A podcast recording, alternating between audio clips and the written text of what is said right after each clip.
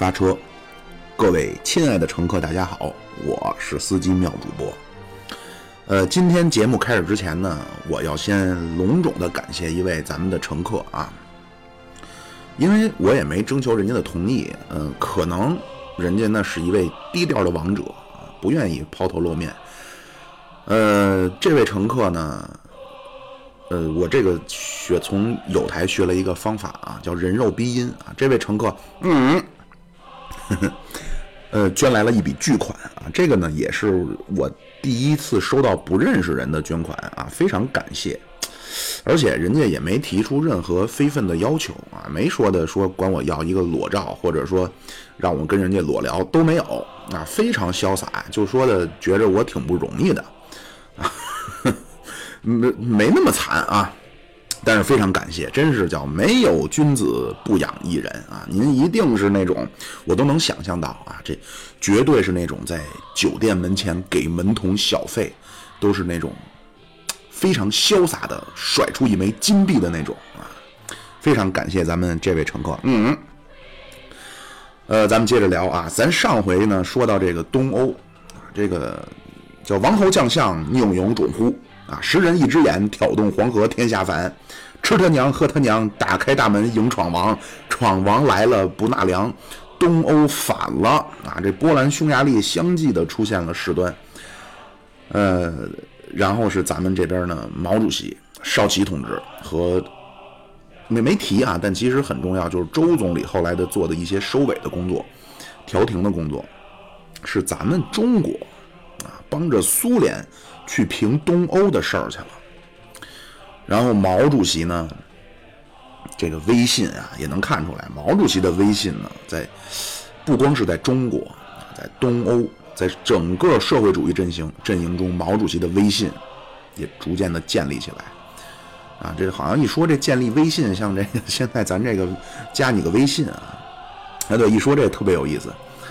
呃，今天开会的时候啊，特别逗。那开完会呢，都就是因为客有客户有同事啊，然后大家就说呢，加个微信呗，以后方便联系。然后那个客户那个女的呢，我因为我有她微信，我就没扫。然后我一个就是同事就一扫说：“哎呦，说那个怎怎么回事啊？您这个怎么给了我一付款码啊？哎呀，搞得还很尴尬。说那个我知道您什么意思，但是我微信里没准备零钱呢。那 非常非常的，一说到这个微信，想到这个趣事啊，生活中处处充满了惊喜与乐趣啊啊！说啊，接着说这毛主席这微信啊，我呢在节目中很少说去怎么说呢，因为。我我分享一句话哈，这是我上研究生的时候，我的一位老师跟我说的，我觉得说的非常好。这个呢，某种程度上也是说我愿意去分享一些这些东西的一个动机之一啊。这句话叫什么呢？叫呃，与其花精力尽量的去想下一个全面的、客观的结论。不如把更多的时间用在去了解事情本身是怎么回事上，啊，所以其实我是很少去去表表达自己的观点的啊，主要是以叙述事件为主。当然，那个大家可能敏感的或者不太敏感的也都能听出来我的一些基本观点啊。这个很多黑子呢，就老说这个毛主席的这些威信啊、威望的建立，哪怕是阴谋诡计、耍手段。哎，咱那国内咱没说哈，这个有机会可以说一说。其实，咱就说国国际的这块儿哈，你像到了这个五七年的莫斯科大会啊，十月革命节，就今天咱们聊的这个十月革命节，这个这个莫斯科的这个会，我看来呢，就是毛主席个人的巅峰了。呃，但是咱这一路讲下来，你说毛主席是给谁使了阴谋诡计了？是给金日成使阴谋诡计了？给这个胡志明是阴谋诡计了？给赫鲁晓夫是阴谋诡计了？给马林科夫是阴谋诡计了？还是给这个东欧的谁纳吉？给这个哥穆尔卡？没有啊，能力就是强，对吧？不，就这个很多这黑子呀，在这我也跟各位稍微分享一下啊，因为。我我一直认为呢，其实最早做这节目的时候，并没有想搞得非常那什么。但是呢，我觉得其实最最没有，或者说最低层次的一种分享呢，叫分享经历、分享故事、分享事实，啊，呃，这我不是说这种没有意义，但是这个相相比呢是最低层次的。再高一个层次的叫分享什么呢？叫分享观点。最高的层次呢，叫做分享思维方式，或者用一个更高大上一点的词儿呢，叫分享思维模型。啊，这个非常重要。在这儿呢，我稍微多说两句哈，就是这个很多这个黑子呀，就不光是说针对毛主席，就很就是他想黑，他什么都能黑嘛，对吧？有的黑子呢，他是真傻；有的黑子呢，他叫先入为主。但是现在网络上的这些信息如此的繁杂，嗯，首先一个，我希望大家呢去，尤其是对一些事情、对一些特定的领域感兴趣的人哈，大家一定要分别什么叫学术语言，什么叫媒体语言。呃，这个学术语言这个例子，我记得我应该是在之前节目什么地儿提过啊，当时也是，呃，这个人呢叫 Liberfo，。李侃如，啊，这个当时奥巴马的时候，包括九十年代末期的时候，都是中国问题专家，然后国家安全顾问这些，专门研究中国的。他写过很多书哈，然后有一本书呢叫《统治中国》还是《治理中国》（Governing China）。这本书当时我看完之后呢，我就觉得真的写的挺好的哈，面面俱到，你也没觉出怎么着来。我当时就觉得这就是一个学者写的东西。后来，直到我老师告诉我说，这个人是一个非常坚定的反共反毛的人，但是你在他的学术著作中可一点都看不出来啊。然后相比之下呢，还有一种东西叫媒体的媒体语言啊，这种东西其实是现在充斥着，可能大家能看到的非常多的平台上面都是这种用媒体语言书写的东西。呃，因为它的出发点就是为了抓人。啊，就跟写小说似的，小说它一定是为了让你写的好看，而不是它的出发点一定不是要深刻，而是让你能看下去。媒体语言也是这样啊。就具体说呢，比如说这个有名的这个张荣啊，叉叉叉什么不为人知的二三事，呃，然后还有像这个李叫什么李志绥啊，叉叉叉私人医生回忆录啊，就等等这些东西。呃，确实引人入胜。哎呦，看的跟小说似的，但是很多地方经不起推敲。呃，为什么呢？就是我举一个例子哈，当然我对人家并没有任何的这个不好的意思，都是很很可爱的女孩啊。就上次我们聊这个所谓帅哥对自己媳妇好这个事儿啊，当时耿主播就说了一句话，说：“哎，那你看你这个样本够不够大呀？对吧？你举了几个例子呀？”但是在统计学上，那你的样本量不够大，可这结果是没有任何说服性的，对吧？这就是一个非常好的一个思维方式。然后呢，再比如说什么呢？那比如说，不光是你的样本够不够大，你的样本有没有代表性啊？对吧？你的其他的变量有没有得到的控制啊？比如说，那很有可能在你举这几个例子的这些男的啊，那确实是长得帅，那很可能人家是来自比如非常富有的家庭。那你就不能说是长得帅的人对媳妇儿好，很有可能是亿万富翁对媳妇儿好，对吧？或者是很可能某一个地区某一个文化的人对自个儿媳妇儿好，或者是双方可能家庭的背景类似的人对媳妇儿好，双方恩恩爱，对吧？你的这个简单的结论说，帅和呃帅和这个媳对媳妇好是叫强烈正相关，你有没有控制其他的变量啊？对吧？这就是一种学术性的思维方式，啊，而媒体语言呢，它是不管这个的，它就举几个非常个别，当然个案研究在学术研究上也是有的，啊，但是呢，更多的时候这些媒体语言就是举几个例子，哎呦，要不觉得你这太可怕了，太吃惊了，哎呦，太怎么怎么能这样，或者太有意思了，他就想叫所谓以偏概全啊。既然说到这儿啊，我就多说两句啊，大家听前面的东西也都能多少能猜到我的一些观点。呃，就关于毛主席，我就觉得毛主席很伟大啊。为什么呢？其实我也老跟我的我我跟我的朋友说哈，就是你的观点不重要，关键你的理由啊和你的论述的这个逻辑更重要。我跟我的好多朋友啊，对很多很多事情的观点是非常不一致的，但这不妨碍我们成为朋友。啊，这个不重要，这观点无所谓，只要你说的这个东西有道理就行。呃，我为什么说毛主席非常伟大呢？啊，我觉我是有，我觉得最重要的一个原因是什么呢？就是，呃，我还有一个根本观点啊，我这就瞎扯出去了。我天，十分钟了啊！就说完这块儿，咱们就那个聊这个莫斯科会议啊。我的一个根本观点是，现代文明的核心叫工业化。所以呢，以这个为出发点，啊，这个很多历史学的研究呢，尤其是研究中国的啊，他会把近代中国的这个开端啊，定立在一九一一年，就是中华民国一九一二年啊，中华民国。然后比如说还有中国有历史里程碑意义的公元前二百二十一年啊，秦始皇统一，并且不光是统一，秦始皇把全国的政治制度改了，一改西周的这个封建制，改为郡县制。哎啊，然后再对，然后这个一九一二年的中华民国啊，但是少部分学者认为，这个新中国的开端啊，就是一九四九年。为什么呢？因为一九四九年真正是带来了一个工业化的中国。呃，你像咱们说近代中国挨打呀，当时在新文化运动的时候。大家都这些，尤其是知识分子的这些精英啊，都说啊，那是中国文化的不行啊，中国的国民有劣根性。这么说呢，我能理解。呃，因为当你被人家打的跪在地上，叫人抽大嘴巴不能还手的时候，你没有资格跟人家谈你的所谓软实力。软实力这词儿谁提的呀？哎，约瑟夫奈提出的啊，这美国的三大战略专家之一，约瑟夫奈、布热津斯基、基辛格啊，这约瑟夫奈提出了软实力。你叫人家打成那样的话，你跟人家聊什么软实力呀？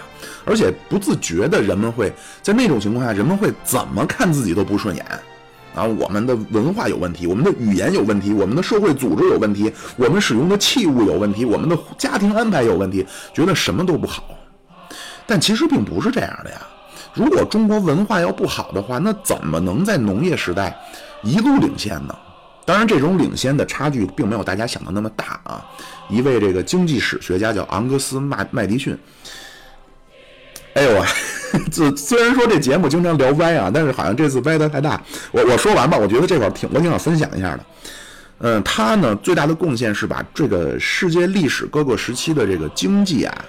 用一种他发明的，呃，或者叫他的方式呢，统一了一种一种把把都统一了。比如说，当时咱们花的是银子，对吧？人家欧洲可能是花的金币，啊，他的都通过这些这些历史的数据呢，都给相对统一了。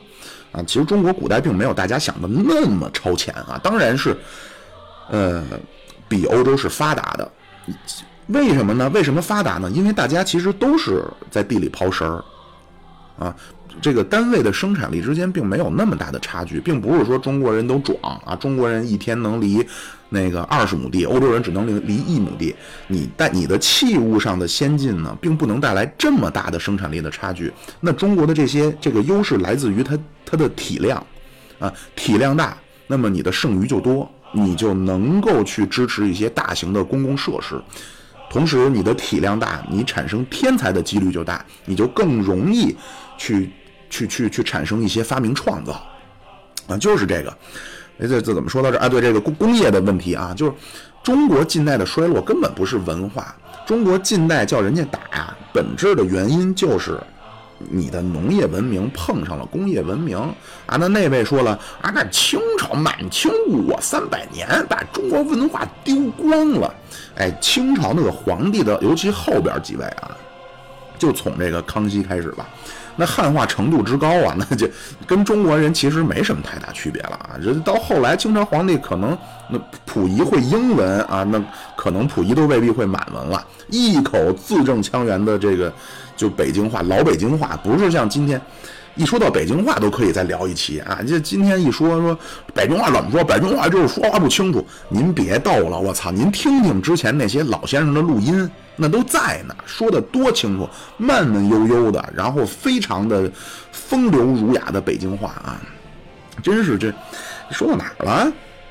啊，对这个这个近代中国这个挨打，那我我我我我稍微让我说两句，我觉得这块好不容易说到这儿，然后说完这块，咱们去说这个，大不了这期长一点嘛，对吧？人家都给捐了巨款了啊，今天聊一长的，呃，这个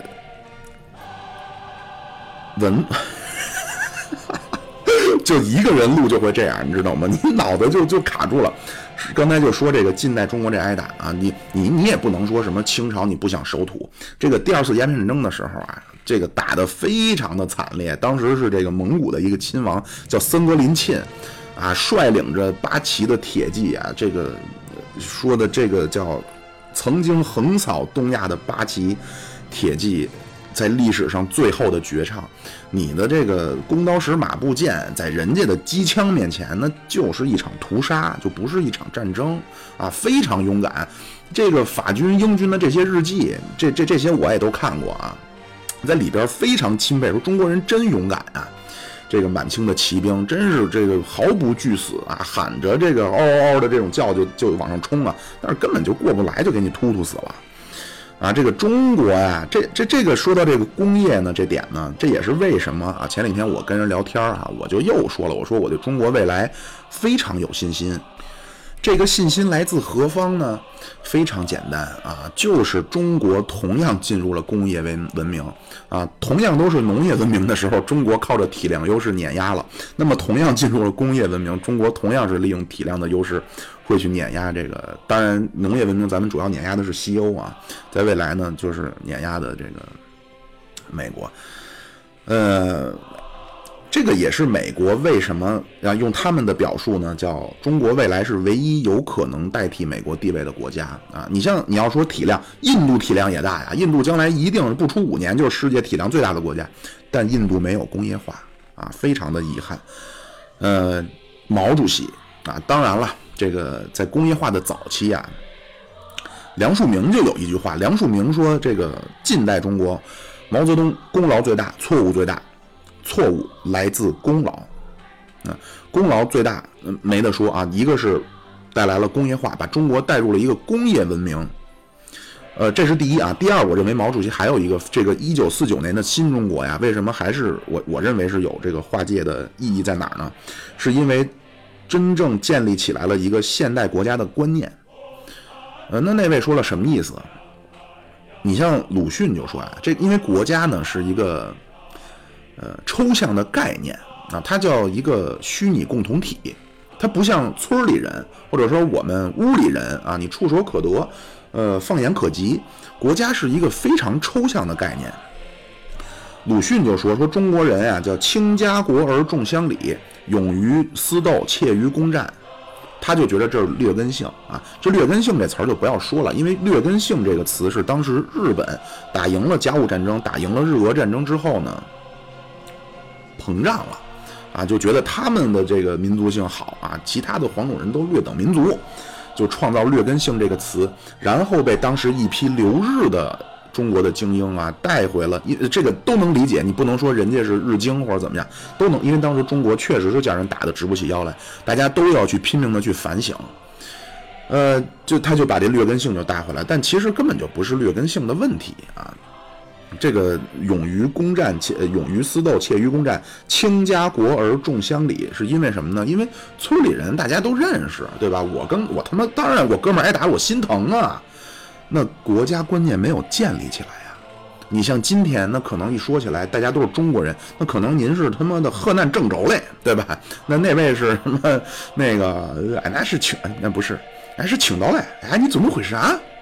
对吧？那边呢，新疆的朋友、少数民族的朋友，咱们都觉得都是中国人，啊，这个是四九年的新中国建立起来的这么一个东西。那咱接着说这梁漱溟这这功劳最大，不用说，两方面：第一，建立起来了工业、工业文明、工业化啊，工业时代；第二一个呢，就是建立起来了一个现代的国家的观念，在每一个老百姓的脑海里建立起来，这个可不容易啊！你看，跟那位说了，那么国民党。不是没给你机会啊！历史不给你很多事情残酷就在这儿，机会只有一次，那你错过了，那就是错过了。不是没给你机会，给了。那位说又赶上抗日，又赶上他妈中原大战，呃，这个二七年到三七年啊，这个果粉啊，就是国喜欢国民党的这部分人叫果粉啊。这个果粉呢说这个叫黄金十年啊。然后当时呢，咱不是老说毛主席是大理论家嘛？毛主席说这个十年呢叫国民党疯狂的，呃，我想想啊，国民党对共产党疯狂的军事围剿和反革命的围文化围剿的十年。呃，现在呢，咱们一种中立的表述呢，叫做南京十年啊，二七年到三七年，给了你十年的机会。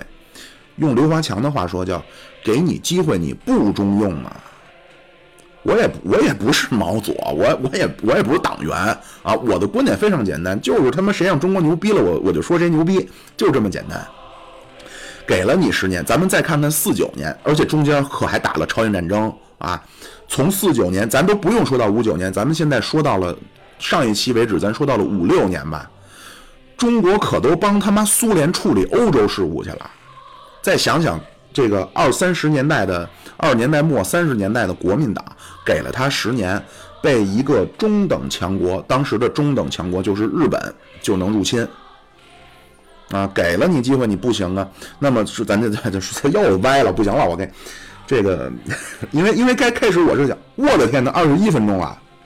好，这期我发我发一长车啊，那个，呃，这个这个我本来是想瞎聊的，但是呢，因为我有的时候一说吧，就真的歪出去就拽不回来了。你像之前聊那些呢，您各位也都知道，我也不是他妈学历史的，那我就是个爱好者。嗯，我我这些日子什么的，我不可能都记那么清楚，对吧？我是有个提纲什么的啊。但是这一瞎聊，我天，那就那就很容易歪出八丈远啊！是刚才说哪了？啊，这个功劳最大啊，错误最大。这一点呢，我不是太同意。我不能说他错，嗯，我是这个观点。关于错误这大这错误最大这点呢，我认为叫有待商榷，因为客观上确实是造成了损失。啊，你而且我觉得不要说什么霹雳手段、菩萨心肠，不要去以动机去揣测。当然，康德是主张以动机揣测，咱不说那个。客观上确实是手腕比较的狠辣，呃，但为什么我认为有待商榷呢？因为截至目前啊，很有可能这种这种比较比较怎么说呢？比较血淋淋、比较黑暗的这一段呢，是工业化初期的必经之路。没有一个国家，当然了，为什么我认为我不没有说我不同意哈，有待商榷，是因为很有可能未来会有别的国家能够走出一条很好的从这个农传统文明进入现代的工业城市文明的一条新路啊，不用造成那么大的牺牲。啊，印度很有可能将来就走出了印度的一条独立的非常美好的道路，有这可能。那要这么说的话，那确实是毛主席没有在这一点上为人类做出更大的贡献啊。但是从目前的历史上来看，所有国家的初工业化初期那全部都是黑暗的、血淋淋的。你就看看那十十十九世纪那英国人写的那些小说什么的，啊，那那。那那你要按说那维多利亚时那英国最生机勃勃、那个蒸蒸日上的时候，包括那美国对吧？最好的时候，那个那那现在他们都说那叫鎏金岁月，驴粪蛋外头光。什么叫鎏金啊？外头好看，里边他妈脏乱差一塌糊涂，什么都有。然后那个你这个很多事儿都难以想象。就一百年前啊，就一百年前的美国那童工，用为什么用童工啊？不是因为童工便宜，劳动力廉价。是因为只有小孩那个小手能伸到机器里边去操纵，那碾烂的多了去了，啊，这一百年前那可不是漫长的古代，又歪了啊！说到哪儿了？啊，对，啊对，这个叫什么？功劳最大，错误最大，错误来自功劳，什么意思呢？就是说。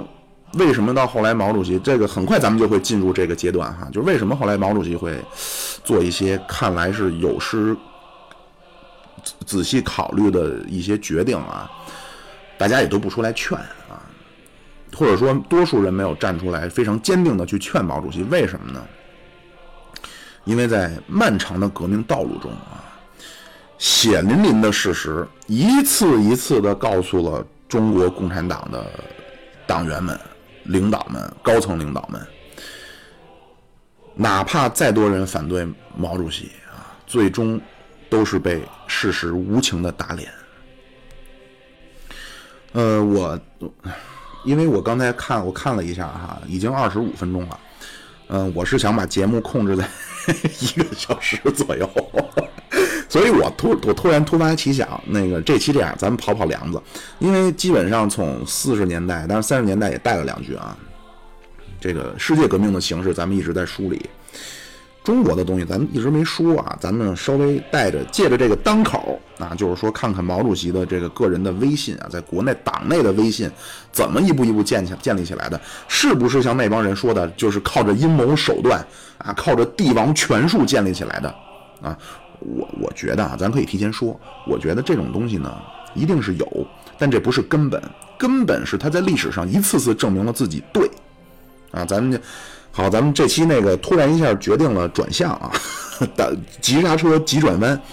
呃，这期咱们来说说这个毛主席的这个如何无数次的挽救中国共产党于危亡啊，这个真的不夸张。有一句话呢，叫“没有共产党就没有新中国”，但是说实话，真是这句话是怎么说呢？这你不能较真的去看啊。但是用这么套的话，真是没有毛毛主席就他妈没有后来的共产党，也就没有新中国了。这个毛主席真是无数次证明了自己的正确，而且是挽救了革命，挽救了党啊。哪年成立的共产党？各位乘客，哎，一九二一年成立。所以呢，咱们习大大说这个两个百年啊。第一个百年就是建党百年啊，二零二一年啊，咱们要实行全国的脱贫啊，马上只有两年了，而且现在咱们是要精准打击啊，精准扶贫，这咱们好像不太不太不太让说这当代的事儿，咱就说说这个二一年，当时啊成立的时候，并没有说像什么，我看那个建党伟业啊，就是开了个一大，怎么从这个。租界里边，然后发现情形不对，然后大家上了一艘渔船，开了一大，然后宣读了这个毛主席当时啊，并不是宣读。你像今天这一大会址画的是毛主席在那儿站着，好像是宣读是，但其实当时毛主席哪轮得上毛主席宣读啊，对吧？但是人家呢也有的说呀，说哎，谁告诉你毛主席宣读了？毛主席在审稿子啊，当时毛主席书记员。不是像说的说想象中，哎呀，这个十月革命一声炮响，然后马列主义的春风就吹进中国，一大一开，这红丝带，然后这个红地毯，光明大道，然后就真不是啊，就无数次的危机。当时一九二一年成立的时候啊，党员有多少人啊？五十六个人啊，那跟您高中一个班人数差不多。呃，到了二四年的时候呢，国共合作。啊，当时呢，全国党员四百个人，啊，就绝对比不上你们一年级人多嘛，对吧？那会儿国民党号称十万之众啊，十万党员，也第一次的国共合作呢，就双方地位，嗯，哎呀，抱歉啊，双方地位是极不平等。啊，国民党强，实力强，影响大，呃，共产党实力弱，影响小，同时也没有经验。那那位说了，那干嘛呀？你那国民党你傻呀？你 找这么一个小党你合作？哎，为什么呢？背后原因是苏联，或者叫共共产国际啊。你要是说听前面节目一一段段都听过了，咱们现在再翻回头来聊中国的革命历史，您就会发现，哎，很有帮助啊。共产国际，呃，这个当时国民党啊，想要去取得共产国际的援助啊，用来发展自己的力量。啊，孙中山就在苏联的帮助下，呃，改组了国民党，然后接纳了共产党。啊，一说这个改组国民党，这儿也可以跟大家分享一个啊，你不要看说今天台湾所谓的是叫两党制，台湾这两个党，无论是国民党还是民进党，那都是彻彻底底的列宁式的政党。那位说什么意思？你看美国人哈，美国人说，哎，我是共和党，我是民主党。他不存在一个中，他不可能说从兜里给你掏出一张党证来，然后告诉你我的入党介绍人是谁。但国民党和民进党可都是这样，这个完全是这种共产党的模式啊。所以这个共产党呢，是一个非常具有怎么说呢，这种很有战斗力、凝聚力的这种这种党。然后孙中山呢，就在苏联人的帮助下啊，改组了国民党，然后也有了自己的军队。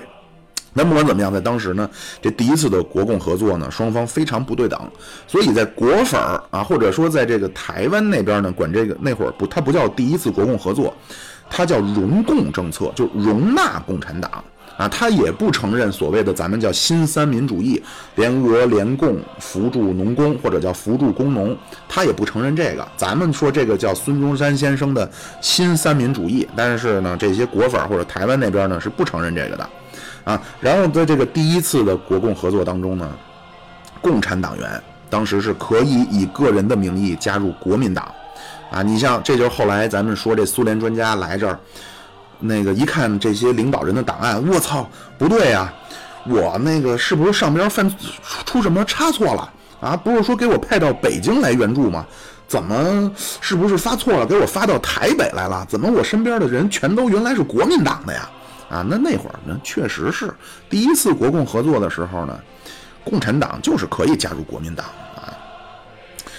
呃，但是这个合作呢，从一九二四年开始啊，确实是帮助了中国共产党的成长啊。咱们共产党也可以公开的活动了，这么着呢，就得到了迅猛的发展啊。到了二六年呢，发展到一万人；到了二七年呢，发展大概得四五万人，那就是当时的形势一片大好。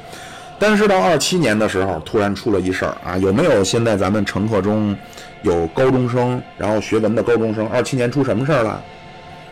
哎，四一二反革命政变啊，这个当然这是一个意识形态化的说，其实就管它叫四一二屠杀吧，就是国共关系破裂了，然后共产党被迫转入地下，啊，这一下呢就闹得就只剩下一万党员了啊，这二七年的时候有有四五万，这经过这一闹就只剩一万了，而且这一万呢集中在城市啊，到二七年以后，二七年还出于什么事儿啊？哎，有了军队。啊，咱们这个共产党呢，在南昌、广州、湖南纷纷发动武装起义，啊，这个开始暴动。呃，但是这个过程呢，虽然是确实是创立了红军啊，创立了根据地，呃，但是其实你要看到三四年呢，这个南方的根据地基本就都失败了啊，或者叫都被围剿了，红军也只剩很少的人。然后又经过了长征啊，这长征当时呢叫西征，呃，关于长征呢，回头也可以聊一聊啊，也是真是哎呀不容易。经过长征，辗转了十一个省，从江西一路转到西南，再转到西北，三五年，呃，这个到了陕北的时候，十月份啊，这毛主席带领的一方面军只剩六千人左右了。当时这个形容真是叫微弱雷卵呀，但是关键时刻呢，这挺身而出的还真不是毛主席啊，这挺身而出的是张学良。三六年这个西安事变，啊，这个一下情况就逆转。所以，呃，再说两句吧。就当时呢，这个一方面军呢在陕北啊，二四方面军在四川。呃，说根据这个中共中央的建议呢，要北上到达陕北啊，甘北就甘肃的北北部。当时二方面军有大概一万人啊，四方面军有五万人，是最强大的。呃，这个当时呢是红军全部的力量了。呃，中共中央和一方面军这大概是两万人，总共加起来呢，大概就可能有这么八万人左右吧。看着是很大啊，但是呢，三六年这三个方面军在甘肃就甘北啊，就甘肃的北部会合的时候呢，作战失利啊，然后发动了一个叫宁夏战役，也反正被打的。这个因为蒋介石的中央军当时一路围剿啊，也作战失利了啊。呃，所以呢，咱们老是说呀，这这这个三个方面军在甘北会师，哎呀，那历史性的胜利。但其实当时你说叫胜利吗？距离灭亡就覆灭就很近了啊。到十月的时候，当时这三六年的十月啊，红军当时被这胡宗南啊这些就中央军吧，蒋介石这些嫡系啊就。一分为二，切成两半了，一部分在甘北，一部分在甘甘肃的西部。然后过了黄河，进入甘肃西部的这个部队呢，就是咱们前面提过一个词儿叫西路军啊。这整个西路军大概有两万两万多人，最后全没了，就全都打没了，回来可能就就几百人啊，四百人。其他这五万人左右呢，就是毛主席，然后朱老总、张国焘啊，在这个这带带领下呢，在甘北。但是整个这红军啊，就就也都知道，真正你要说老红军啊，你一听说家里边是老革命啊，然后一说祖上是江西人，那一听那，哎呦，那你们家是红军时期的吧？那还真是，我跟你说这都是真事儿啊，我问过几个人都是这样。当时这些这些老从南，这些人是从南方来的呀。那你想想，那甘肃，尤其那会儿，我操，又没赶上精准扶贫呢。你别说什么不适合南方人居住了，根本就不适合人类居住，环境恶劣，没有粮食，然后人烟稀少，一刮风就满街的沙尘暴。所以红军当时在那这五万人啊，就非常的困难，就是外有蒋介石的这个军队围剿，然后这个也缺兵、缺缺缺缺吃少穿，呃，生活条件非常的艰苦。所以这个十十月份这宁夏战役一失败呢，当时十一月份啊，这可能咱乘客都没有很少人知道啊，咱们准备再次计划一次这个。长征，啊，就从这个甘北，然后一路去山西、去河南、去陕西，然后再绕一圈回到陕西的北部，啊，因为当时呢，咱们和张学良、杨虎城那边是有联系的，啊，你去别的地方，那国民党重重的重兵啊，但是在只有是绕一圈，说能够最终去到陕西的北部，啊，然后利用张学良、杨虎城能得到一些。这这这真是叫救命的东西了啊！一些一些这个帮助，呃，这这有一个问题啊，就当时说为什么红军 非要北上啊？就我们，你像我们那上学的时候还学呢，上高中还学北上抗日，就不要闹了啊！那他妈日本人在东北呢，我操，您他妈去西北，当时啊就根本就说不上什么抗日，真的就是为了求生存啊，就。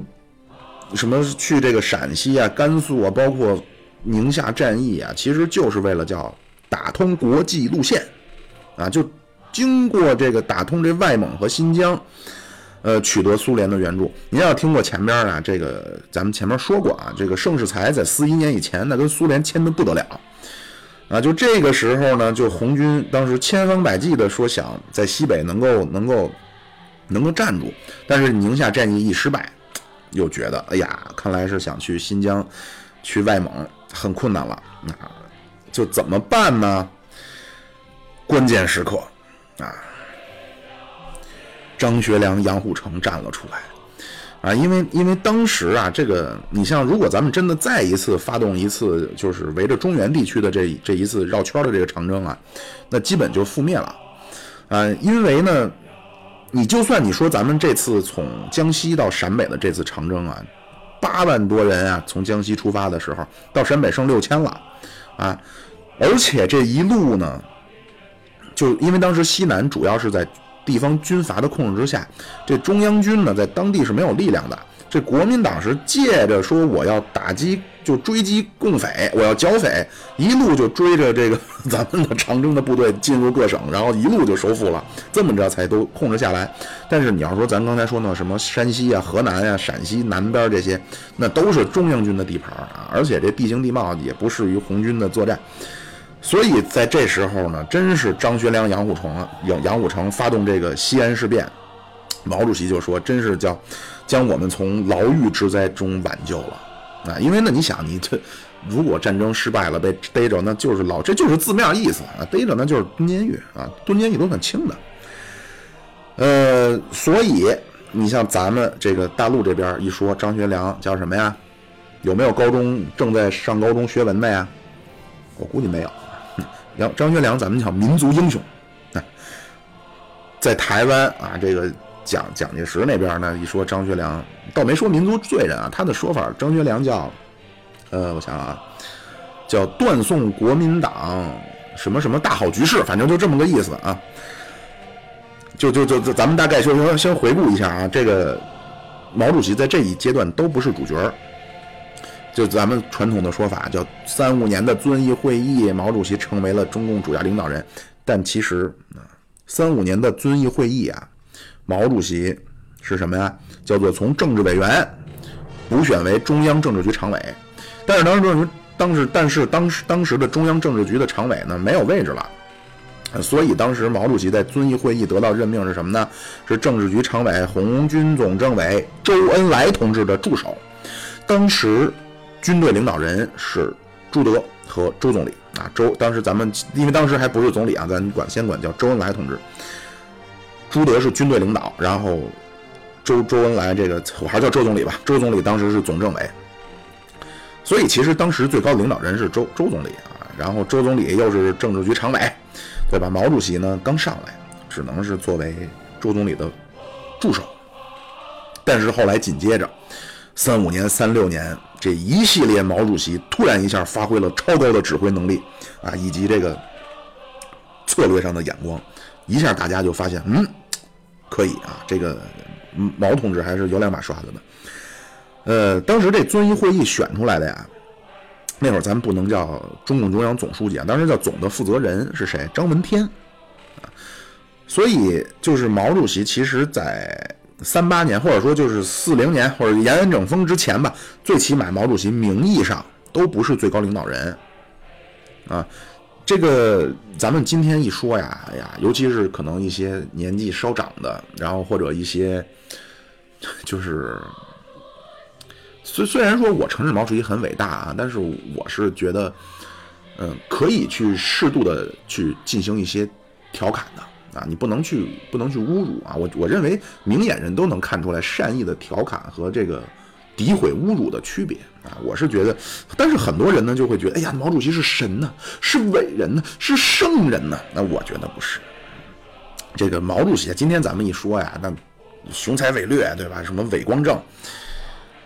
呃，很多黑子黑，但是呢，有一点啊，就算我觉得黑子也不能黑的是什么呢？就是毛主席指挥打仗的这个能力啊。毛主席没上过军校，毛主席和这个很多的军，像刘伯承啊、林彪啊这些军事将领都不一样。毛主席是没上过军校的，啊，用他自己说呢，他就是会看很多这个三国、水浒，然后并且呢，他是主张在战场中啊是随机应变啊，根据当时的具体的形势去做判断。呃，说哪儿了？啊对，这毛主席会打仗。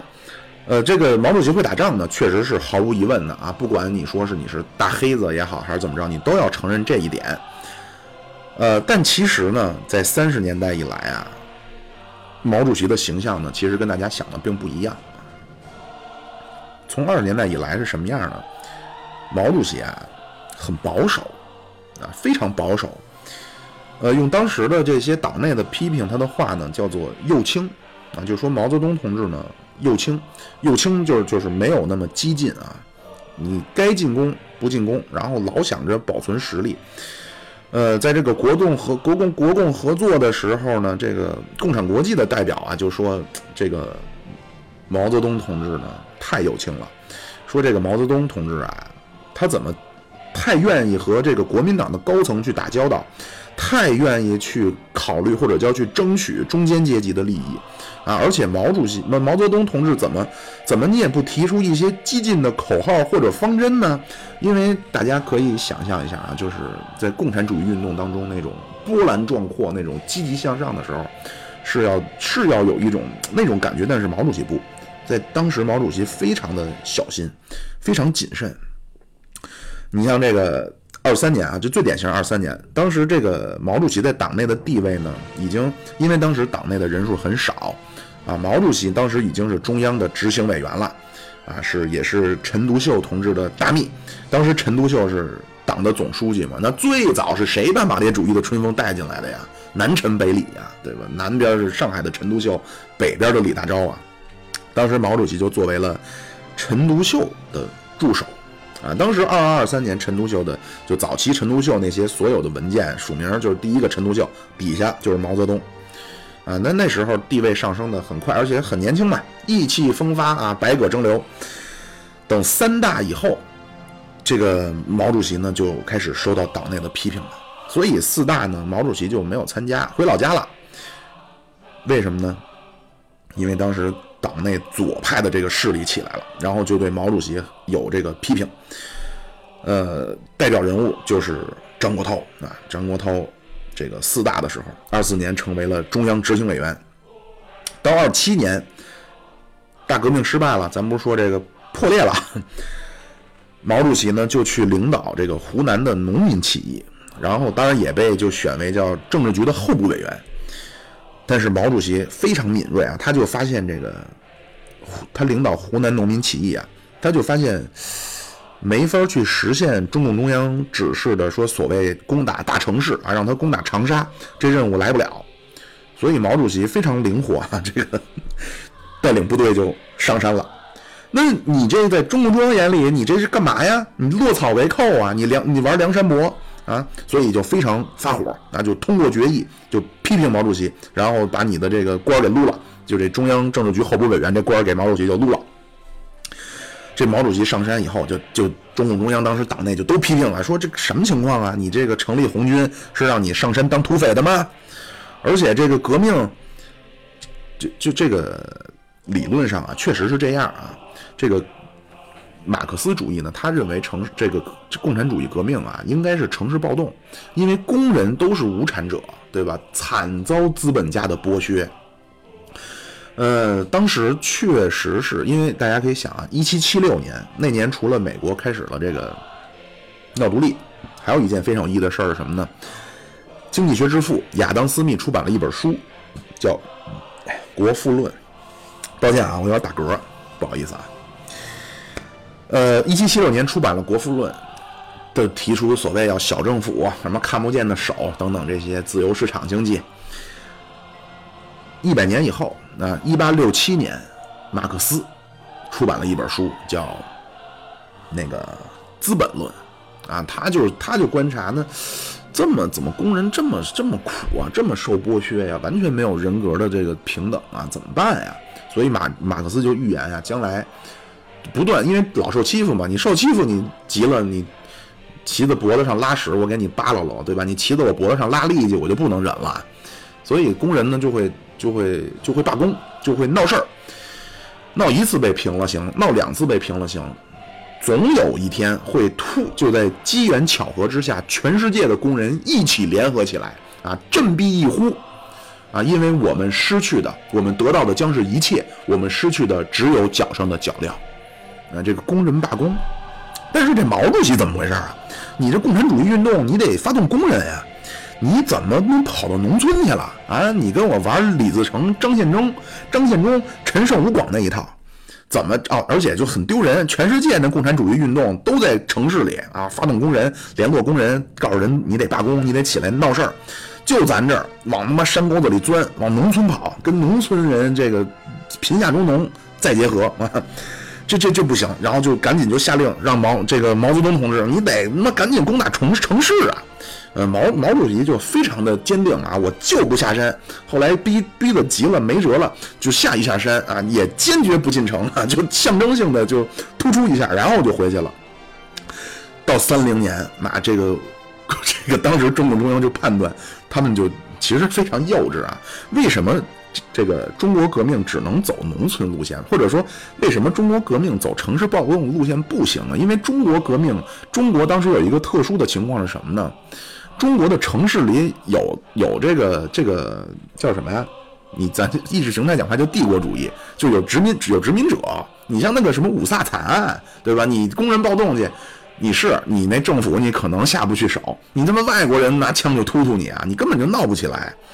但是当时这个很很幼稚啊，这个中共中央判断，当时其实也是受共产国际的指示，就觉得，哎，中国革命的大形势啊，气候已成，咱得组织这个全国性质的城市暴动了，啊，所有的武装啊，城市农村的全部给我闹起来，全国大起义，就这么着。那毛主席一看，那既然这样，那就来一下吧，就跟这个彭老总彭德怀，就带着部队呢打了一次长沙，啊，这稍微一打，马上毛主席就发现放弃。赶紧给我就收手，不要打了，损失太大。当时共产国际就认为，就毛泽东这人不行，保守啊。然后，但是三零年代，毛主席提了一个方针啊，就是后来一直在长期以来啊，非常有指导意义的这个这个叫“敌进我退”啊，就这十六字方针，什么敌敌敌敌敌进我退，敌疲我扰，什么敌退我打，就就就这个，说穿了是什么呀？这个十六字方针。就是打不过就走嘛，打不赢就走。古文里走是什么呀？就跑嘛。说白了就是打不过就跑呗，惹不起我就躲着呗。就所谓就是实行游击战，就打一个地方，我他妈的欠招，给你一下我就走啊！你追我我就跑，你追领着敌人就转。但是这种方式呢，这种作战的这 这个这东西和他妈共产国际要想的不一样啊！咱们的想的是什么？这红色的旗帜插遍五洲四海啊！你您这可倒好，他妈打这个前面追的满街跑，我操，小商小贩相仿。而且当时这个中共中央啊，听取了共产国际莫斯科高层的意见啊，说要采取一个路线，叫进攻路线，不能保守啊，不能防守，不要搞意大利那一套防守反击啊，咱们要全攻全守，要进攻，不断的进攻。但是呢，这军队只要一给毛主席指挥，毛主席就是要，就是咱也不要说就是要跑了，毛主席当时就是千方百计的要保存红军的实力。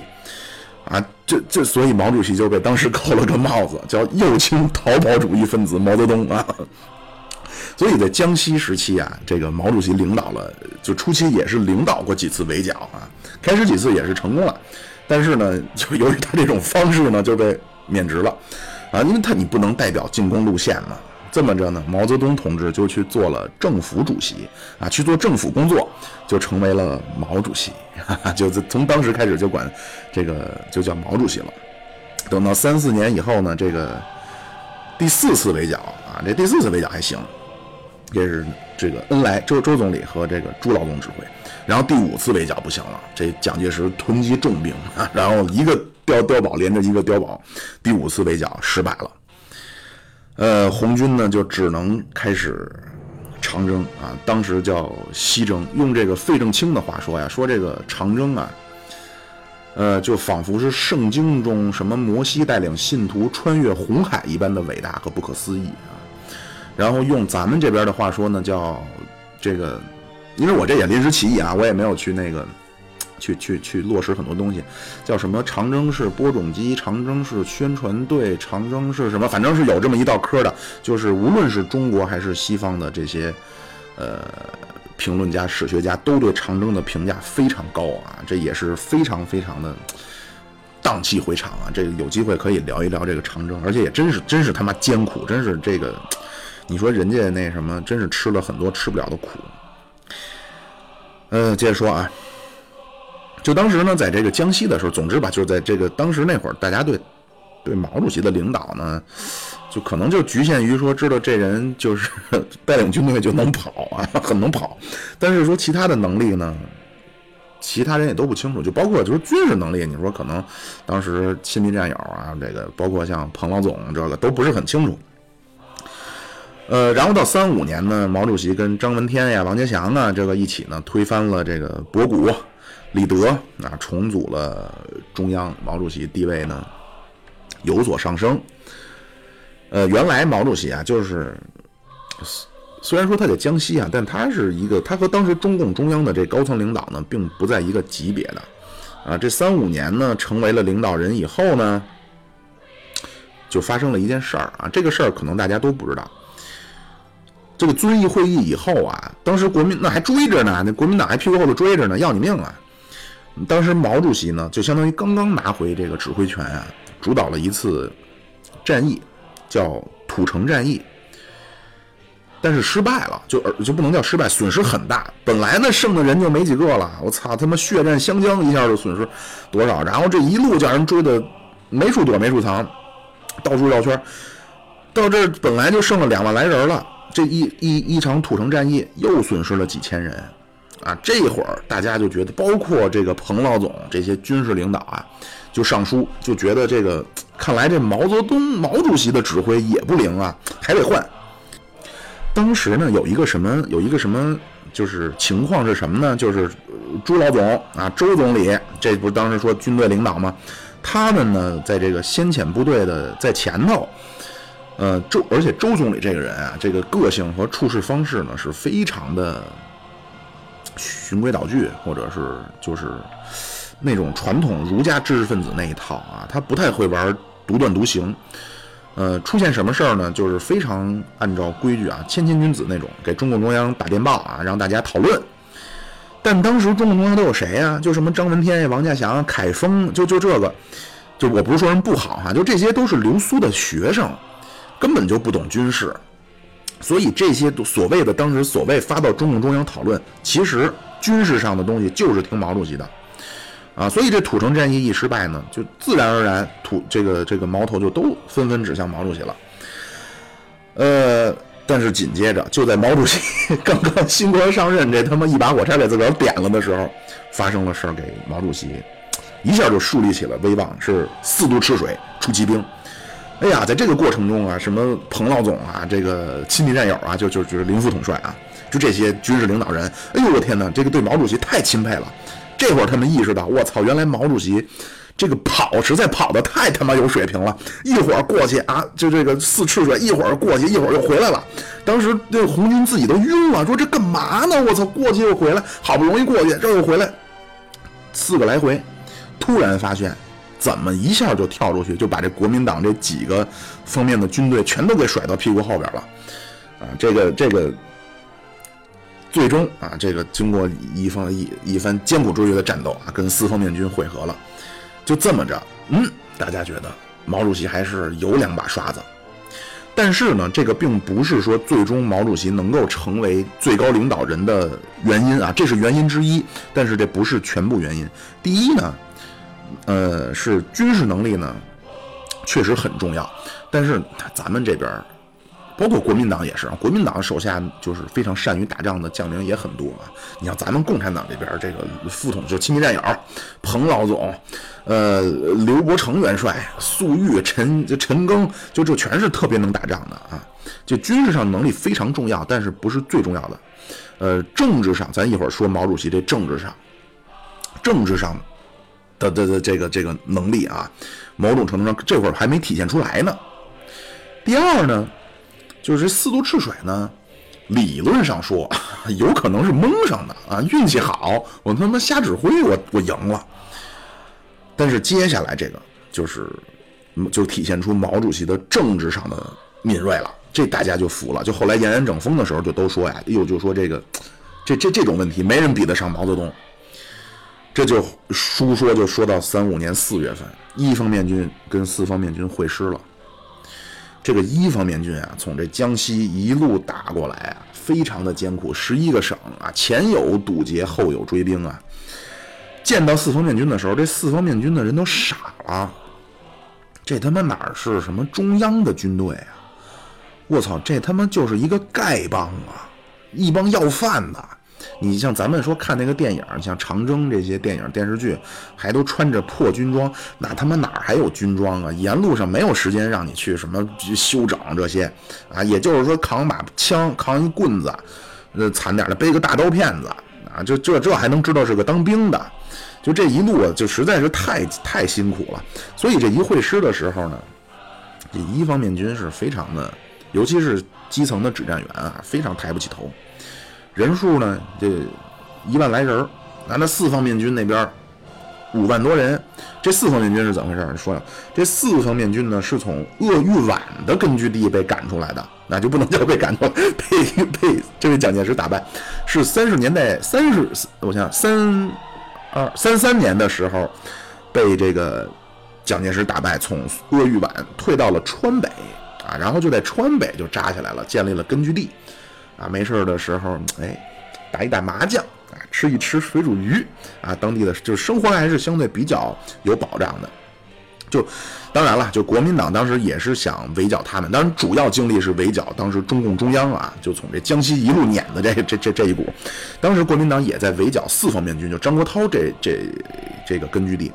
当时张国焘呢，在和一方面军会合之前的想法呢，是说会合以后啊。实行一个新战略啊，双方去什么地方？但是这一见面，我操，大失所望！这他妈的，哎呀，本想着是外来强援啊，结果怎么回事？来了这么一帮叫花子军队，就真是说实话，我这说的比较调侃，但是真的是太衣衫褴褛，然后怎么脏了吧唧的一个个的。呃，但是呢，另一个角度呢，这一方面军他也不服。那不管怎么说呢？那我们也是中央领导啊，中央直属下辖军队啊，对吧？你四方面军，你张国焘，你也就是啊，算是领导人之一吧？那你长期脱离中央啊，你脱离了权力的中心啊，对吧？你跟我们上边谁谁熟吗？对吧？你可能你都多少年没见着人家了。呃，总之在当时这情况呢，就是产生了巨大的落差啊。一个呢就是五万多人，那兵精粮足，要骂有骂；一个呢是有这个所谓先天的政治优势啊，我是中央，得听我的。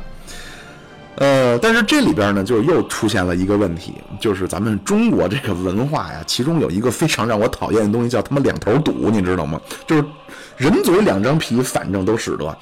啊，后边还有啊，叫有个会说不会听，我有个会说不会听，我跳进黄河洗不清，我得顾全。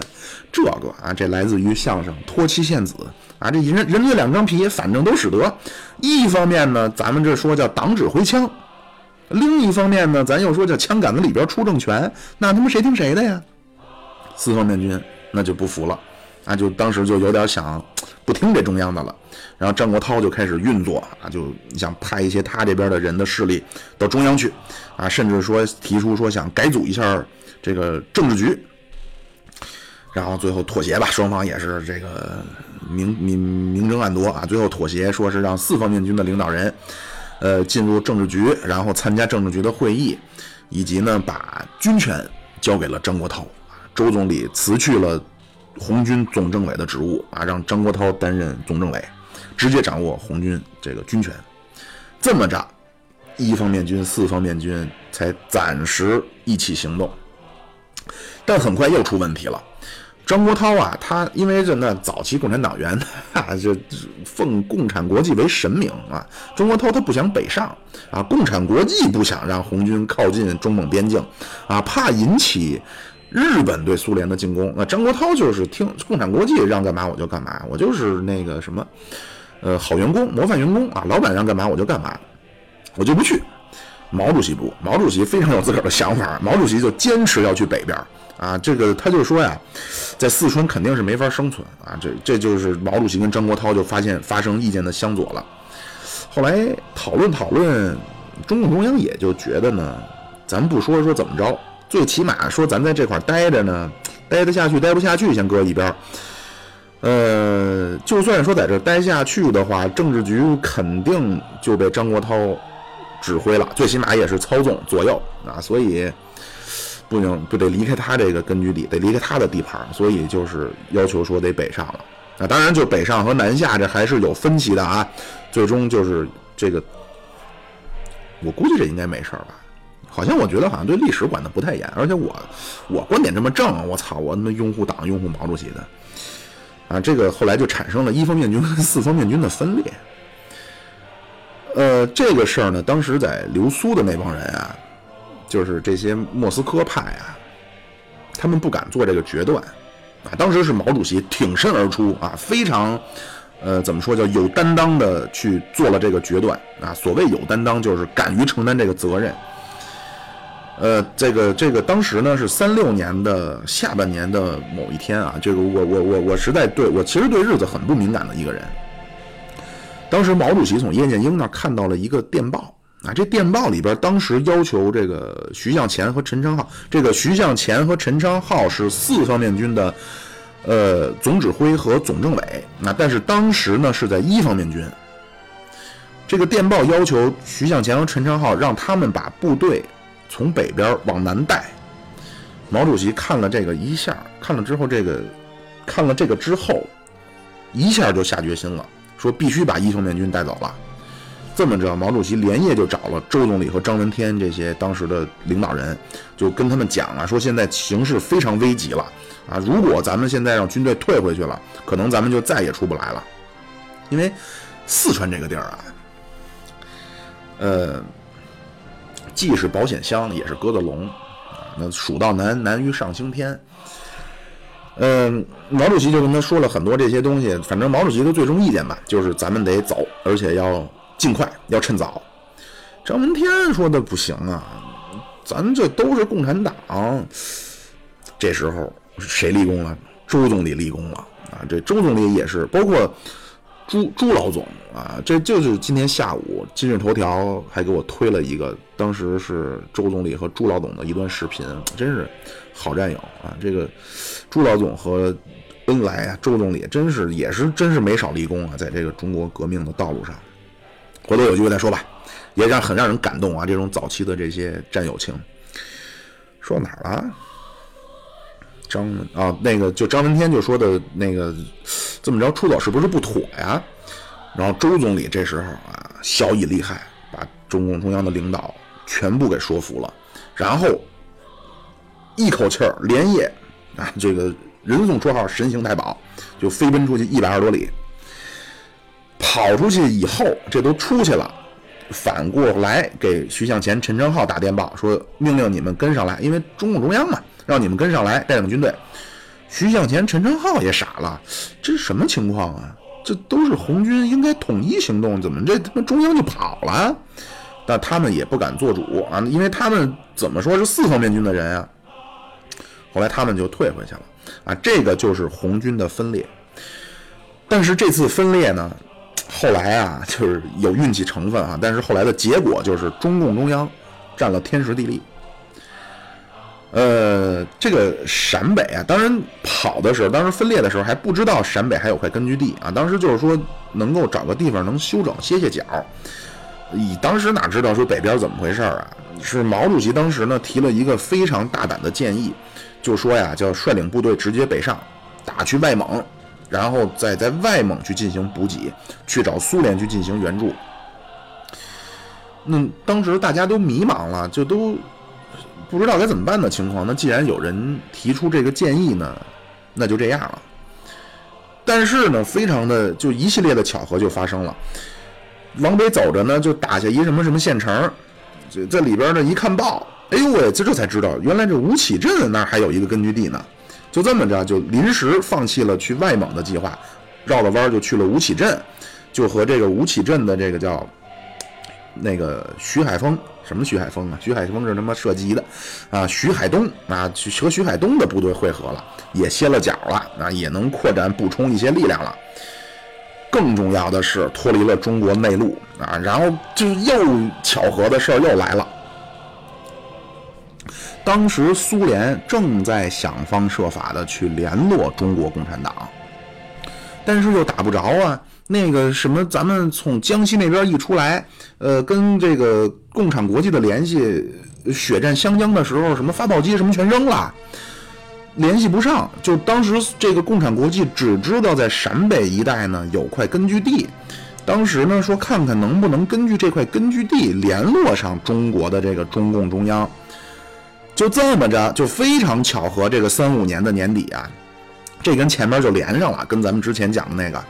是林彪的哥哥叫林玉英啊，这化名张浩，他呢是骑着个骆驼，化妆成商人，从外蒙古进入了陕北啊。三五年底传达了共产国际的新精神，要建立抗日民族的统一战线，这就是咱们三五年底著名的瓦窑堡会议。然后咱再说张国焘那边呢，那仗着那我留过苏啊，我他妈一大代表啊，对吧？那。他也成立了中共中央，就另立中央，但是这就看出来了，操，他得不到共产国际的指示，所以呢，说严重点，他没有合法性。这就是为什么我说占这一分裂，毛主席这个带领叫占据天时地利。天时不是说天好啊，陕北那什么天啊，对吧？那不能跟咱四川天府之国相提并论。这天时啊，就是说，你像那个三国诸葛亮就说呀，说那个曹操挟天子而令诸侯，呃，此为天时，诚不可与争锋啊。就是天时代表政治正确。毛主席那能得到莫斯科的指示啊，顺理成章，就跟当时那个曹操对袁绍，就曹操挟持天子，挟天子而令不臣，对吧？以天子的名义给他妈袁绍发发圣旨，虽然说你袁家四世三公，兵精粮足，没有用。啊，当时毛主席就是用共产国际的名义给张国焘发电报，告诉给他还得经常批评批评他，敲打敲打他啊。那知道张国焘知道有他妈什么用？没没办法啊。最后呢，双方说这他妈也不是事儿，就妥协了一下，说咱呀也就别说都叫中央了啊，这传出去也不好听，影响团结。就我们呢叫西北局，你们叫西南局。啊，双方是这个平行，就不能就平等的这么这么个两个机构啊。如果说产生了分歧呢，这个决议啊，拿给让共产国际去去裁决啊。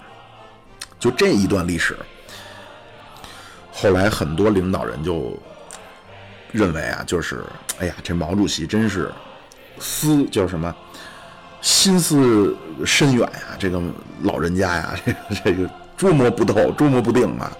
对这个张国比张张国焘呢，真是太高明了啊！对张国焘用三体讲话叫降维打击啊！就这个呢，是就体现出毛主席在政治上就立了一大功啊！这还没完，紧接着三七年不就国共谈判了吗？结果是什么呢？这前面咱也都说过啊，就是共产党停止改变中国社会的这个武装斗争，就是放弃打土豪分田地，并且呢，把红军改编到。中央政府的统辖之下，那就是所谓叫变叫八路了，八路军。但是很快呢，就改叫第十八国民军，国民呃，第十八国民军了。不对，听着别扭，十八国十八集团军啊，改叫十八集团军了。但是呢，就是接下来呢，因为咱们会说一些抗日的东西啊，就我就出于方便和习惯传统，就管它叫八路军啊。然后呢，这个。以此为条件，换取了国民党那边呢同意共产党在几个城市里边设立联络联络点、联络办事处，并且呢能够在重庆出版《新华日报》，啊，并且共产党可以派人去参加国民参政会，啊，就是又转入地上了。共产党啊，这个就是叫第二次国共合作。在当时这个中央领导人的眼里啊，哎呦，这让步太大了。但是毛主席力主，而且是非常坚持，啊，当时很多人都不理解，甚至就不同意啊，非常坚决的不同意，然后讨论了很久啊，毛主席自己都说呀，说是做了重大的原则性让步，但是正是这这种让步换来了中共中央和呃这个军队啊，当时已经叫八路了的这个存活的可能性，呃，因为西安事变之后呢，张学良不就被关起来了吗？这一下，实际上这个红军就又被孤立了。如果当时闹翻了，那么仍然无法生存啊！实际上是为了妥协，呃，这个共产党这边呢，就是做了巨大的这些这些原则性的一些牺牲啊，换取了自己的合法身份，然后和国民党合作抗日。那么抗日，呃，三七年七七事变、卢沟桥事变。内部又发生分歧了，啊，这而且这次呢更比以往更严重，呃，这个尤其是军队的领导人啊，就是共产党咱们这边军队的领导人呢，因为国共合作了嘛，然后那日本人又他妈的穷凶极恶，抗战开始了，当时全国人民都盼着共产党出来抗日啊，你当时已经改编了对吧？就那第十八集团军啊，就就八路啊，就八路军叫了很短的一一一一段时间。而且当时这些共产党领导人当时在全国是公开活动的呀，能够去收到一些舆论和民众的，特别是上流社会的声音，就认为应该出动了，干他妈一炮。但是毛主席不这么看，那这个也是很多人今天黑的一个点啊，就或者说很多人不能理解。呃，我先客观的陈述哈，毛主席的观点主要是两条，第一个呢。用他自己的话说，叫做“防人之心不可无”。他说：“这个国民党和共产党啊，在阶级属性上，那永远是敌人啊。就是虽然咱们可以妥协，但是呢，这个阶级的基因啊，就注定了，那就是敌人。那就这在当时啊，就现在啊，我看聊的也不错。呃，而且双方打了这个十年的内战，都死了这么多人啊，国民党是不可能把共产党看成自己人的，所以必须有所防范。”那这国民党呢？那他怎么防范呀？当时国民党啊，给了这个共产党这边四万五千人的编制，就三个师啊，一个师一万五。那国民党有多少人呢？你共产党是一万五的编制，国民党是一百七十万的军队啊，十倍多。呃，所以毛主席就觉得呢，首先啊，这个。不是主要力量，就就咱们这个八路军啊，不是主要力量。你出动不出动，对于当下抗战的形势呢，没有根本性的影响。其次呢，更害怕什么呢？如果国民党给你玩点阴的啊，派你去前线，又不给你任何支持，那毛主席熟读历史或者就是历史小说啊，那那个《水浒传》到最后，这不就叫被招安以后叫，呃。征破辽国徒劳无功，征方腊损兵折将啊，等你那帮都死了，回来赐你杯毒酒，一喝子儿过去了。所以这个七七事变以后呢，整个华北的防线叫一溃千里啊。这时候你如果八路军你去拼日本，毛主席认为就那就是白白牺牲掉了。与其这样，还不如就又回到了他当时那思路，还不如先千方百计的去保存实力啊。他就坚持就防人之心不可无。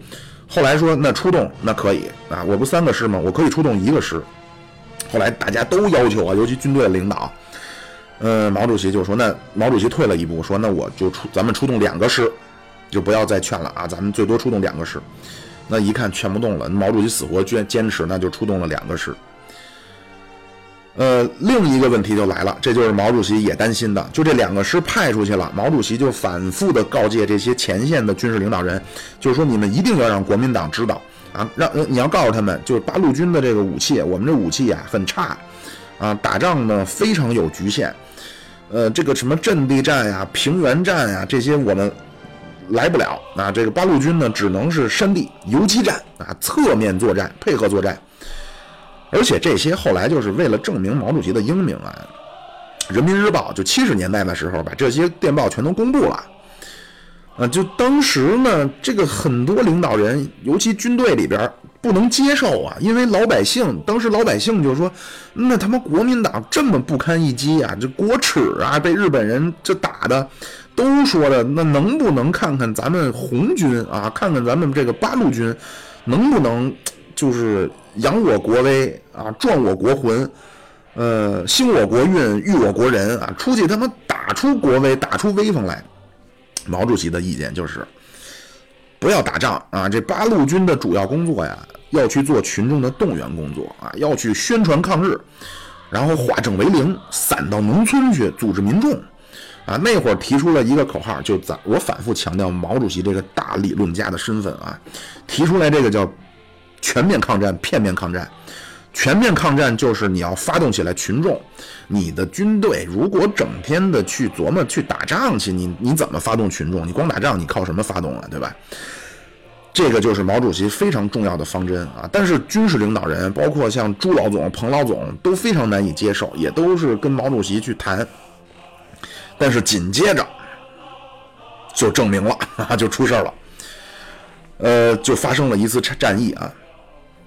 呃，这个这个，其实当时八路军啊和日本人就抗日期间呢，能拿得出来说的呢，其实就两次，一次就是平型关，一次就是百团百这个百团大战啊，这个就发生了平型关战役啊，就让这帮人又意识到了毛主席的正确。这个平型关呀，是一个一个一个沟啊，就或者叫两山夹一谷啊，正面呢是当时呢叫。阎锡山啊，这个阎锡山的部队阻击，这个好像是第二战区啊，不管他了，反正肯定是阎锡山的部队啊，是防守这个长城的关口。日军呢从正面进攻，然后呢部队的这个补给等等就从这个沟子里边过来，然后为了想办法，当时说怎么阻止一下这个日军的增援呢？这阎锡山呢就给朱老总发电报。说你们能不能在关口的侧翼组织一道防线啊，在这日军的侧后，然后在适当的时机呢，正面和侧后方咱们夹击，就把日军消灭在关前啊，就大概就是这么个计划。然后就是咱们这个林彪带领着幺幺五师啊，就冲上去了。呃，原原定计划是带四个团，然后当时是说碰上什么山洪、大水，就反正是有有这个意外啊，就一个多团就没过来。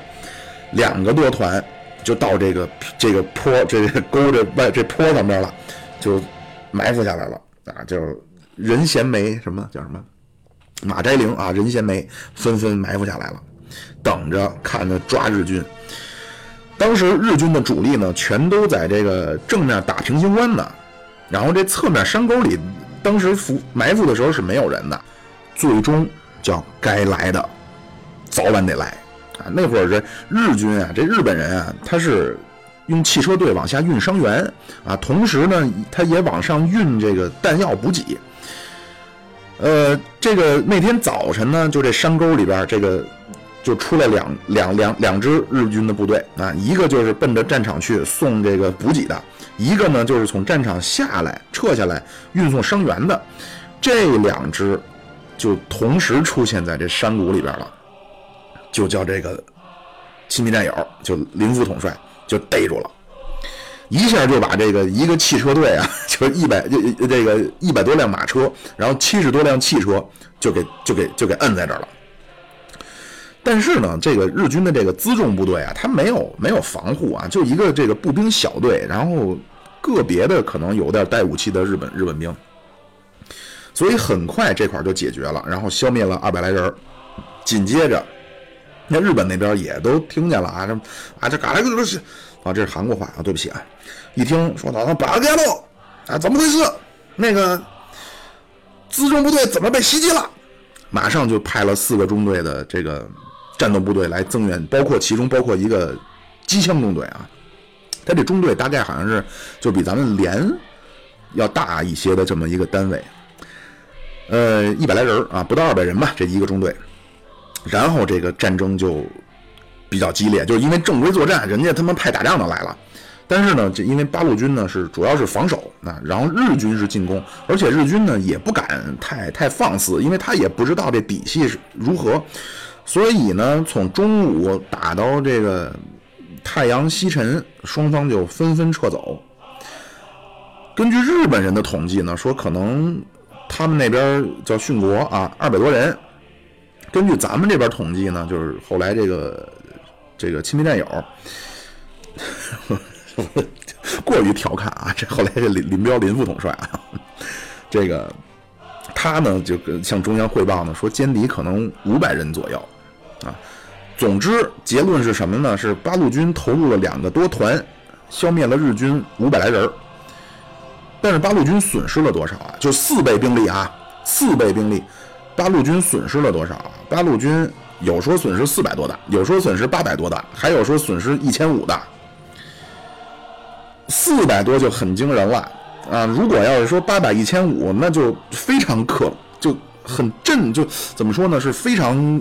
震撼的这么一个结果了，这一仗打完，对八路军的军事将领 刺激极大，就一直到三八年讨论这个对日作战的时候呢，专门还拿平型关战役说事儿呢。啊，这嗯，打完这平型关，大家才意识到，哎呦，这个毛主席的这个意见啊真是对的。如果要是说咱们都上去都打，三万多军军队一两个月就没有了，全打没了。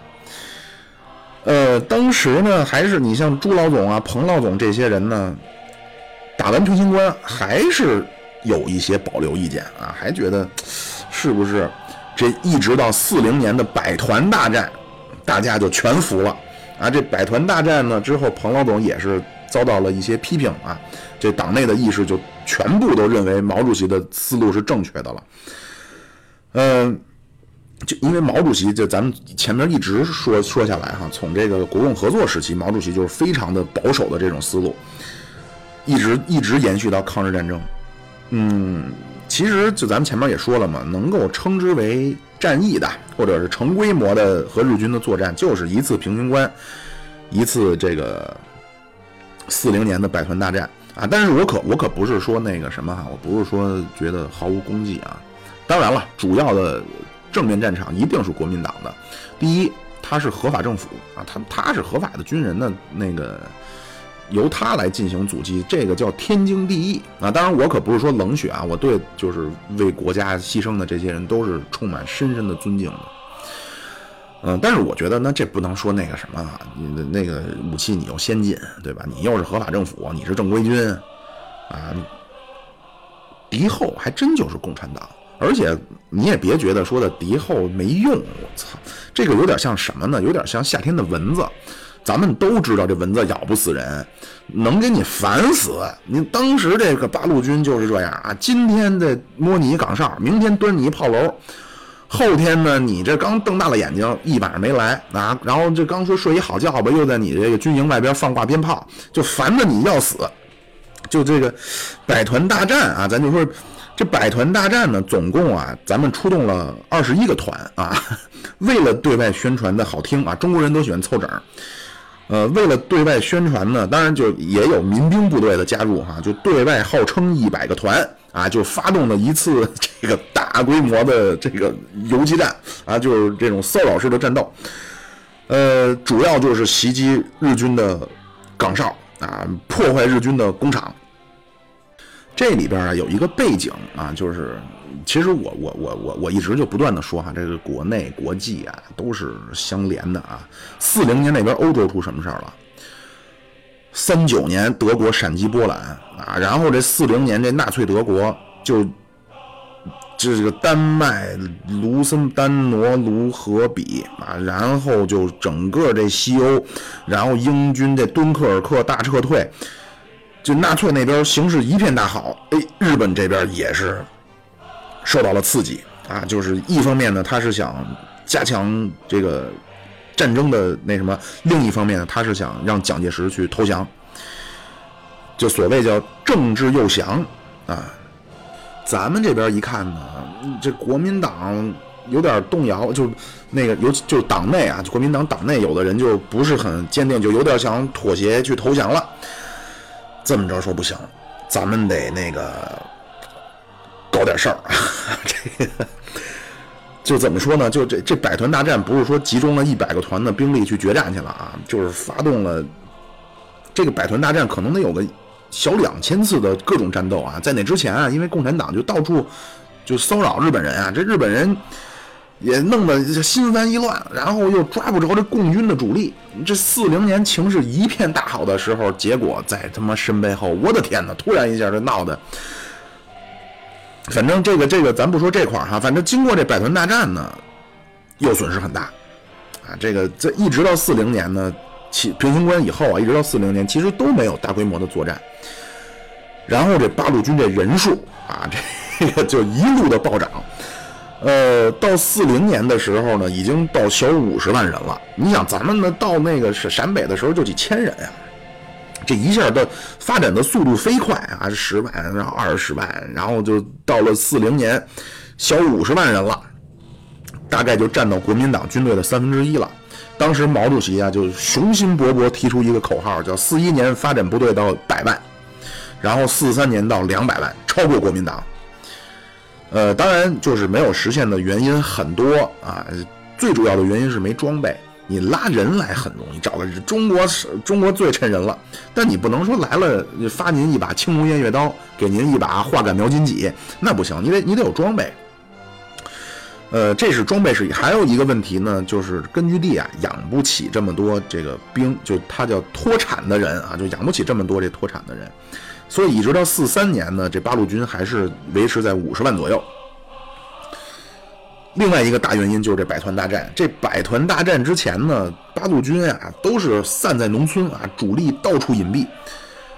日本人的策略呢，占领中国，他就是占领点和线，那就是占领城市和公路。我的天哪，各位乘客，我已经快聊到一个半小时了。呃，我我。好像这录音只能录一个半小时啊！如果一会儿突然断了的话，就就再说了，咱就慢慢聊啊。说到哪了啊？对，日军呢占领这个点和线啊，农村他是不去的。呃，发现有这个共军的反抗力量，就去，他叫报复性扫荡啊，扫荡一下，扫荡完就回去了。所以当时华北农村呀，基本都在共产党的控制之下。到三九年了，国民党发现情况不对了，那那正面我这阻击着，然后就被日军打得节节败退，那不断的这个地盘在缩小，部队损失越来越大，呃，然后这个共产党就在日军的背后搞收复失地。啊，我这个 这样搞下去我就不行了，所以三九年呢，他们开了一个什么什么会，通过了一个叫防共密令，呃，原则就是要怎么限制一下共产党的发展了。啊，本来开始的时候，国民党也很天真啊，说想也先以其人之道，以彼之道还施彼身呀，啊，这都是江南人士，呃，学也咱也学共产党，咱们也往敌后开部队啊，当然他就不他不会派中央军去啊，就派一些地方的这些武装，但是呢，这国民党军队站不住，因为国民党军队啊，这还真是，你说咱们从小学那些历史观，就马列主义历史观吧，你说他。全错吧？他也不全错，这还真是所谓叫国民党代表大地主大官僚的利益。这国民党军队的都是和这当地的这些土豪劣绅啊，就这我不能叫人土豪劣绅，就和当地的这些乡绅啊这些人打交道，跟人民是对立的，老百姓不欢迎，得不到民众的优待，对吧？那咱那会儿那八路军受了伤，那跟老家不跟老乡家里就随便就过一宿就隐隐藏过去了。国民党没这待遇。另外一个呢，就实事求是的说，八路军也不让。呃，你这场你任命一个河北省的省长，你就想指挥我啊，然后你就发展武装，所以双方就又开始出现矛盾了。呃，到了这个三九年、四零年了，就其实是在华北呢，国共呢是有摩擦啊，具体可以看《亮剑》啊。反正最终的结局呢，就是国民党的派来的这些敌后的武装啊，就都。都被打跑了啊！这个华北农村呢，实际上还就是共产党的天下。然后这共产党就开始往苏北扩，这一下国民党受不了了，因为当时江苏呢是中央军的地盘，绝对不会放。当时八路军呢就发展到了苏北，还打了这江苏的这个江苏省主席叫我想想叫什么呀？韩什么？韩什么秦？韩德勤打了这个江西省韩都韩德勤的军队。国民党一下就不行了。四一年初就闹了一个事儿，是什么事儿啊？各位高中、高中、高中生、学文的，四一年皖南事变啊，就国民党就把新四军的军部给端掉，一下这个国共又恶化了。怎么他妈说到这？不要，我我要说到毛毛主席的那个什么啊？那个，反正就是说，这个到了百团大战以后吧。就双方就是什么双方，就是共产，就咱们共产党这边呢，都觉得毛主席真厉害啊，甚至就觉得伟大了，然后纷纷开始，呃，承认自己过去的判断的错误，啊，唯独一个人不检讨，啊，就是王明。所以后来呢，毛主席在四二年呢，发动了延安整风啊，什么反什么党八股啊，反形式主义啊等等这些，其实就是针对王明。呃，你像很多。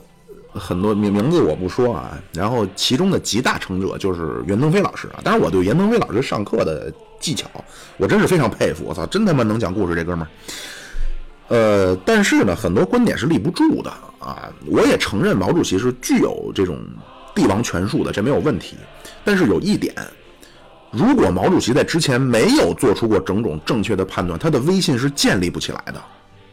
确实，毛主席的威信是在延安整风中建立起来的。用袁腾飞老师的话说，我印象特别深啊，因为我最早看袁腾飞老师啊，是看他一些这个最早，比如说讲这意大利穷光蛋共产穷光蛋帝国主义啊等等这些，后来紧接着就铺天盖地的开始去讲这个近代史了。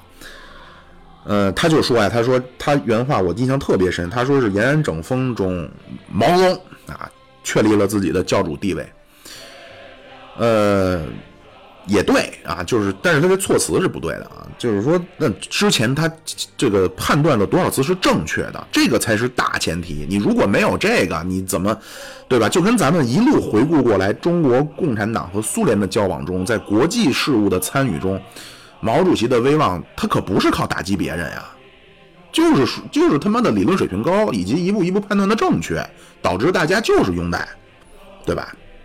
当然，我我大家如果各位乘客有不同意见，欢迎讨论啊，甚至有不同的这些，呃，欢迎打脸，这都没问题。我说了，我不在乎结，我不在乎说的大家结论不一样，这没关系啊。然后这个延安整风中呢，就觉得毛主席是英明领袖了。然后到四三年，这之前也说过，这个以中共中央其实是少奇同志牵头的。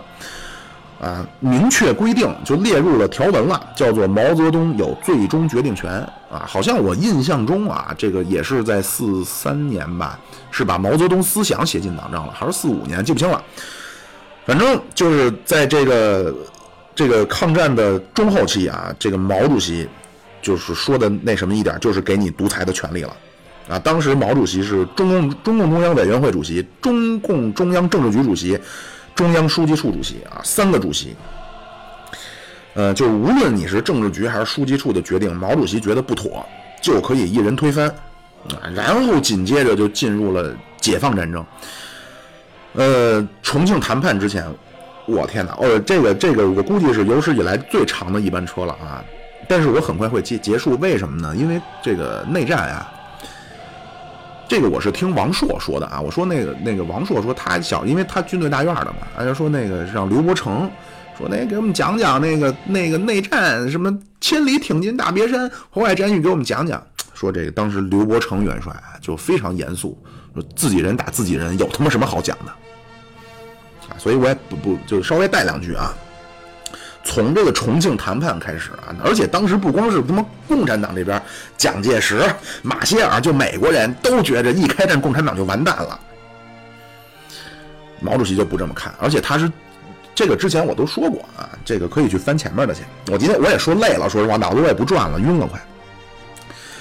毛主席就做出了非常的可以说是具有一些这种哲学性质的解释哈，就是蒋介石的优势隐藏着他的种种的隐患等等，而且在看这个内战中间，毛主席的指挥啊，就一改之前的这种所谓右倾逃跑路线或者叫做保守的这种军事作风啊，真是叫大手笔啊，伟人式的大手笔，大战略的制定啊，就是这种。大气啊，大气磅礴，这种浪漫主义诗人的这种气魄，你像这种千里挺进，当然这个有争议啊，就是千里挺进大别山。总之吧，就是毛主席的这种大气魄完全就显示出来了。然后这个在这个对前线的很多指挥员，你像对粟裕啊，像对林彪啊。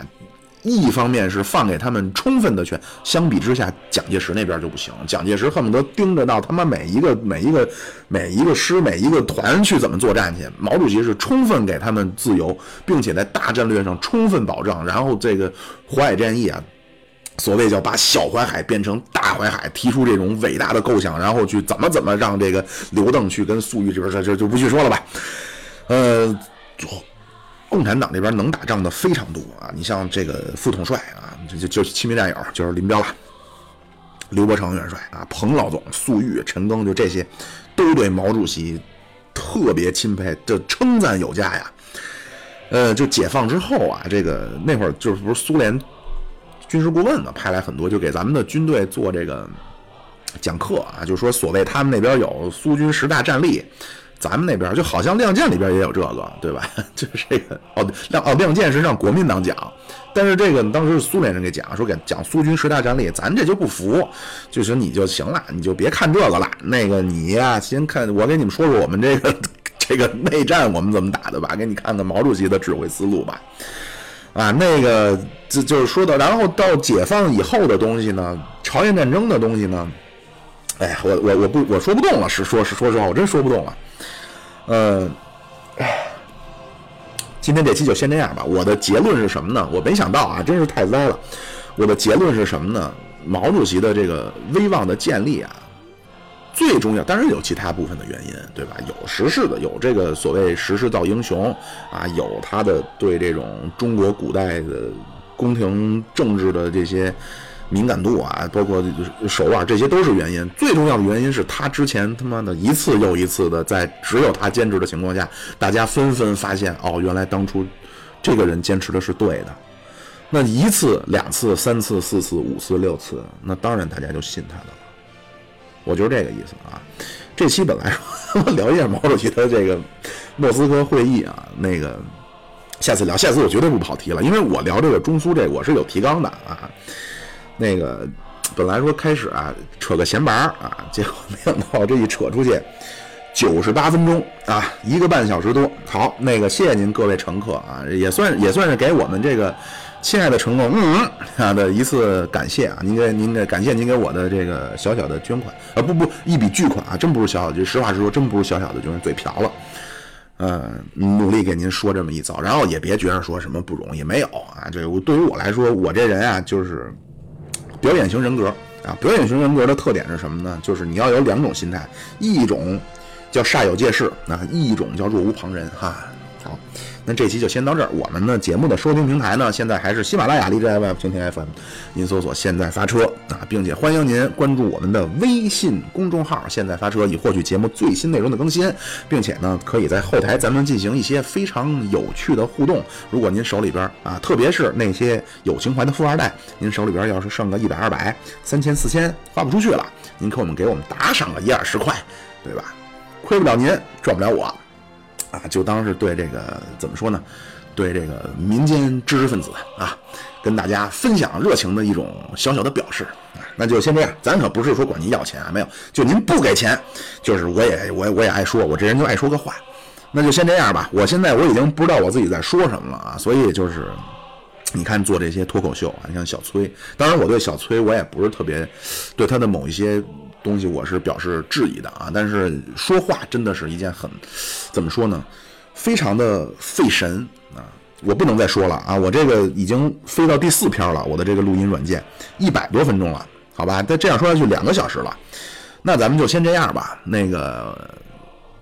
谢谢您各位啊，真心的感谢。然后呢，我们这节目可没黄啊，其他的那些主播呢都纷纷的摩拳擦掌、跃跃欲试啊。但是最近大家都是很忙，那个都是在琢磨着怎么在北京买第二套房啊。只有我在这儿叨逼叨叨逼叨。